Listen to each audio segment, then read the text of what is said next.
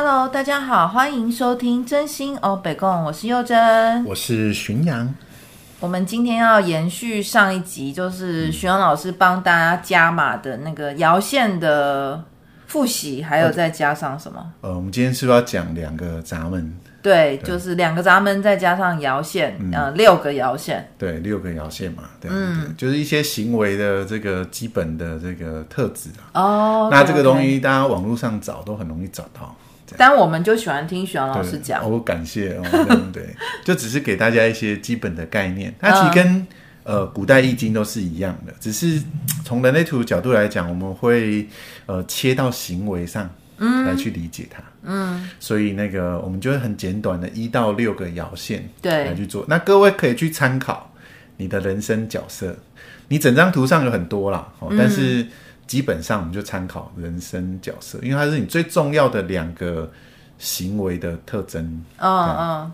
好，那不晓得您的这个家人有什么角色这样啊？那反正我们两个最熟悉的是三跟五嘛，这样。我的孩儿是两个都是一三。哦，两个都一三嘛，好，但他们就有一。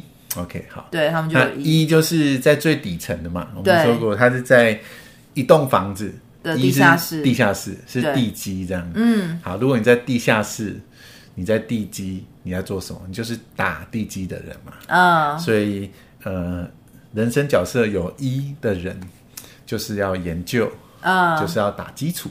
对，对，然后他们就是会想要研究，他们就是会想要打基础。嗯，对，他们的基本行为特征就是做一件事情之前要先研究，要研究很久。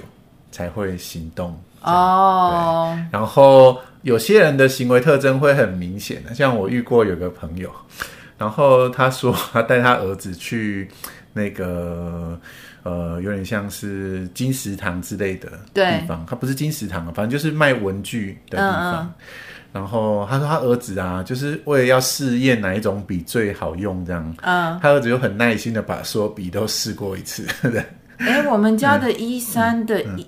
的也有这个行为哦，嗯、他们也会在那个试笔区搞很久、嗯。对对对，就是他们要非常。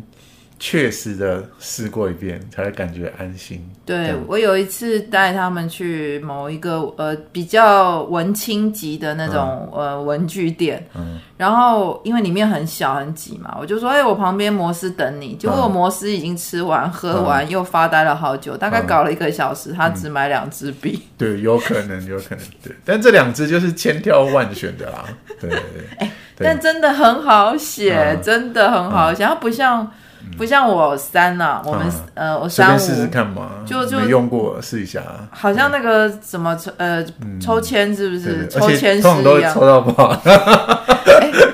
你干嘛要试？随便抽一支回去看看怎么样嘛。OK OK，对，如果只有三的话啊，对，如果只有三，那反正一就是呃滴水不漏的，全部都看过一遍。嗯嗯，这是他们的基本行为，就是研究哦在行动这样。那如果你来到二的话，对，二的话呢，二是天生的好手，天生好手，嗯、所以呢，二的人呢，他们呢做很多事情呢，都是一种天性的行为，嗯，他们没有在想很多，没有在想很多，嗯，往往都做得很好，哦，对，因为他是天生的嘛，嗯，对，所以二的人呢，他们就是天生的。嗯，然后呢，他们的基本行为有很多了。那两个最明显的特质就是，第一个就是，呃，某些事情很自然就做得很好。嗯。第二件事情就是呢，很害怕别人问他怎么做到的。哦。因为，因为他是他是天生好手，他自己不知道他怎么做到，他无法向你解释这样子。哦。对，其实也蛮好理解啊，就好像是有些人天生就会游泳。这样子，嗯，然后有些人就要要花很多精神来去学怎么，像我学自由式学了超久，这样，嗯，那有些人天生下水就会游泳了，这样，哦，然后我就遇过那种很会游泳的，我发现他们都很不会教，就是你就教我，就你就手这样下去，然后这样往后滑，然后就往前走了，然后就会讲，打他的头，就是 你完全听不懂他在讲什么。我我三五人的经验是、嗯、我怎么学都学不会，嗯，但如果有一天我溺水，我就会了。呃，也也许可以这么说了，对对对。但二人就是他们会的东西，他们很自然就会啊。可是你要叫他解释，就会有点困难。对对，对，你要叫一你要叫易遥的人解释很容易哦，因为易遥的人就是他会去分解每一个步骤嘛，了解每个细节。可是二不是啊，二就本来就会哦。他做的有点羡慕二，嗯，可是二很困扰啊，啊，就是他无法向你解释为什么，懂对，所以他们就会呃懒得解释啊，不想解释，然后就是拜托你。不要再问我，放我一个人就好哦。给我让我自己一个人待在这就好了。我比较少，身边好像我知道的，嗯、呃，二爻的人比较少。嗯，对，但是他他的机会是均等的啦。对对，对，但是就是吸吸引力法则嘛。对，应该说你的的那个的话，就是说你的你的那个分形线上二比较少，哦、就 Pareto 上面二比较少。懂。对，好，那这是二爻的基本的行为特征。嗯，那三爻基本行为特征是什么呢？就是你要去试。对，我要去试。然后呢，你就会试到那些呃行不通的地方。对，然后行不通的地方呢，如果你非常臣服于这种命运的话，哦、你就会找到突围的道路。就像我刚刚讲的，我溺水我就会游了。对对对，但是呢，你有可能呢，就是。如果你在这个尝试的过程里面卡住了，嗯，那你就只是单纯是受害者而已。哦，你你就会觉得你很衰，嗯，什么事都会被你遇上。对，哦，对，然后就是那个祖师有讲嘛，他说，比如说今天如果就是你派一群人去扫地雷，嗯，然后这里面全部人只有一个人有三摇这样子，嗯，你不要怀疑，一定是三摇那个人会扫到地雷。对对对，然后就是要没有死才能够、嗯、才能够分享经验、嗯。对，就是他们就是他们的身上就是会遇到那些行不通的地方，有有问题的地方。嗯，对，然后呢，呃，当他们能够呃接受这种命运的时候，他们的这种呃尝试呃，然后发现行不通的地方底下有黄金。哦，因为行不通嘛，你才会去想怎么样才行得通嘛。对对对。那呃，别人根本就不会遇到这些问题，他们不会去想这些新的东西。对对。而三爻会遇到，嗯、所以三爻呢，他们就会去找到那些呃划时代的新的方法。对对对对。我自己经验啊，嗯、就是因为我除错经验很很多。嗯所以我自己在观察别人，如果有一些学不会的、卡住的，嗯、我其实很容易帮他们解，嗯、因为那些都很迅速在我身上有经验过，所以我会帮他们找到你你不知道的那个卡点。嗯、对对，就是我都卡过，我都卡过，其实是因为我都卡过。对，对三角用身体来体验嘛。对啊，所以可以很大声的说，我可以告诉你怎样过关，因为我都。卡过也过、嗯、过关了、嗯，对，就是三爻就是这样的运作，这样。好、嗯，那四爻呢？嗯，他们最主要的行为的特征，就是在认识人，认识人。哦，我记得我们之前有讲过，嗯、对，然后他是一个联络网，他喜欢织他的联络网，他织他的网嘛，然后在他的网络上去传递某些东西。哦、嗯，那所以如果你硬要说的话。对，就是我们不是说所有四爻人都要去做直销啊，嗯，而是说比如说直销或者是卖保险这样的行为，四爻人会比其他人更吃香。我还有想到一个，嗯，网格员，网格员是什么东西？啊，因为那个。嗯就是疫情的关系，所以大陆那边就有一个新的职业叫网格员，然后他其实是无几职的，他就是要要去照顾，比方说这个社区就会有一个网格员，然后他去观察、关注、协助每一个人。的那个关于核酸啊，或者疫情有相关的，或者是什么隔离那种，所有，了解，他他就得去串所有的串接。哦，对对对，那这个这个概念是四爻，没有错。对对对，所以我后来都把嗯、呃有四爻这个特质的，或者有串接这个特质的人，嗯、我自己我自己会给他统称一个名字叫王格元。哦，对对对对对，这非常的准确。对对，对，那像这样子的人，他们就是会把呃一群认识的人给串接起来。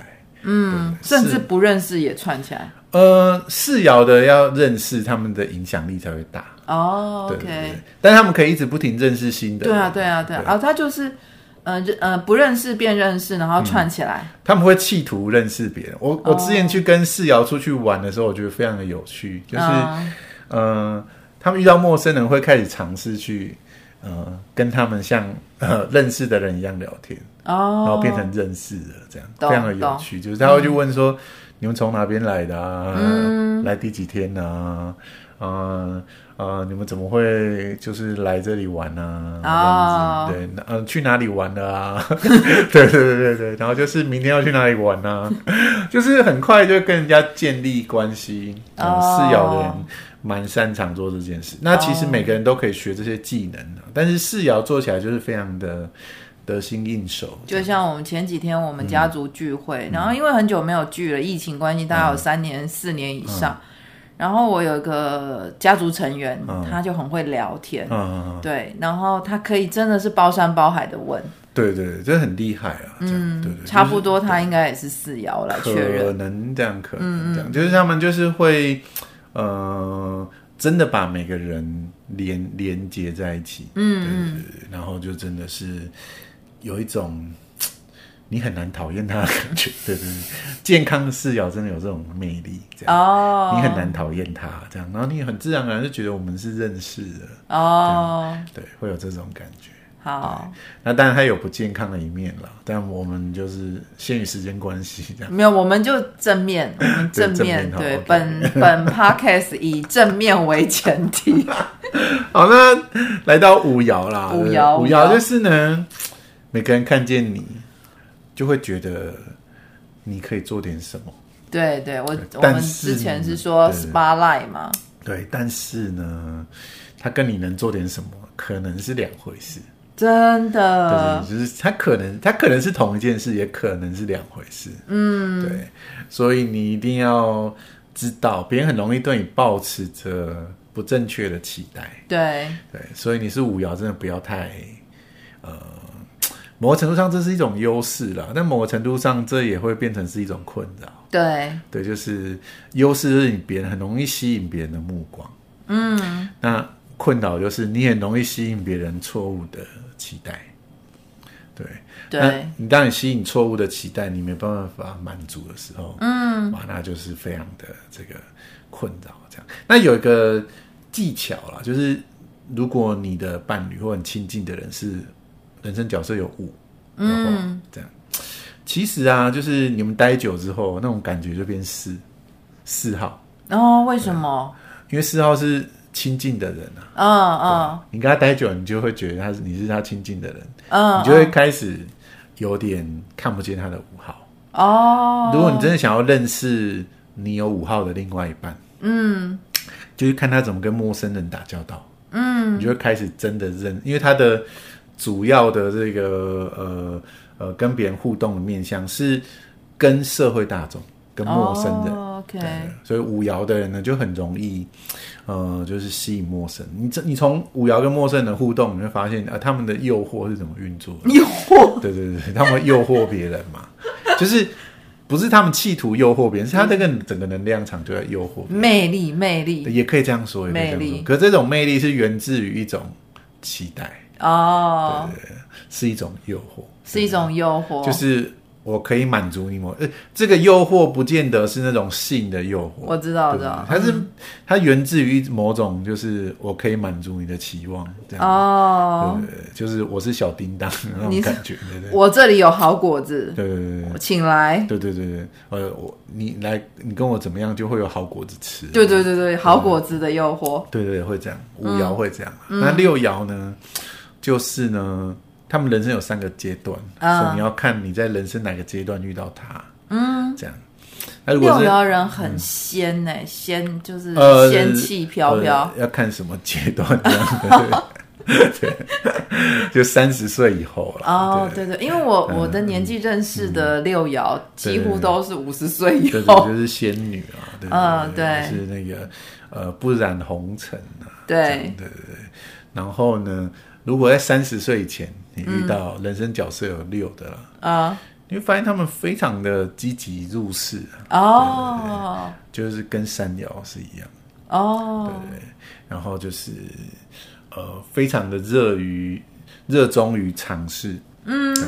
那如果是在这个三十岁到五十岁的时候，嗯，你会发现他们很高冷。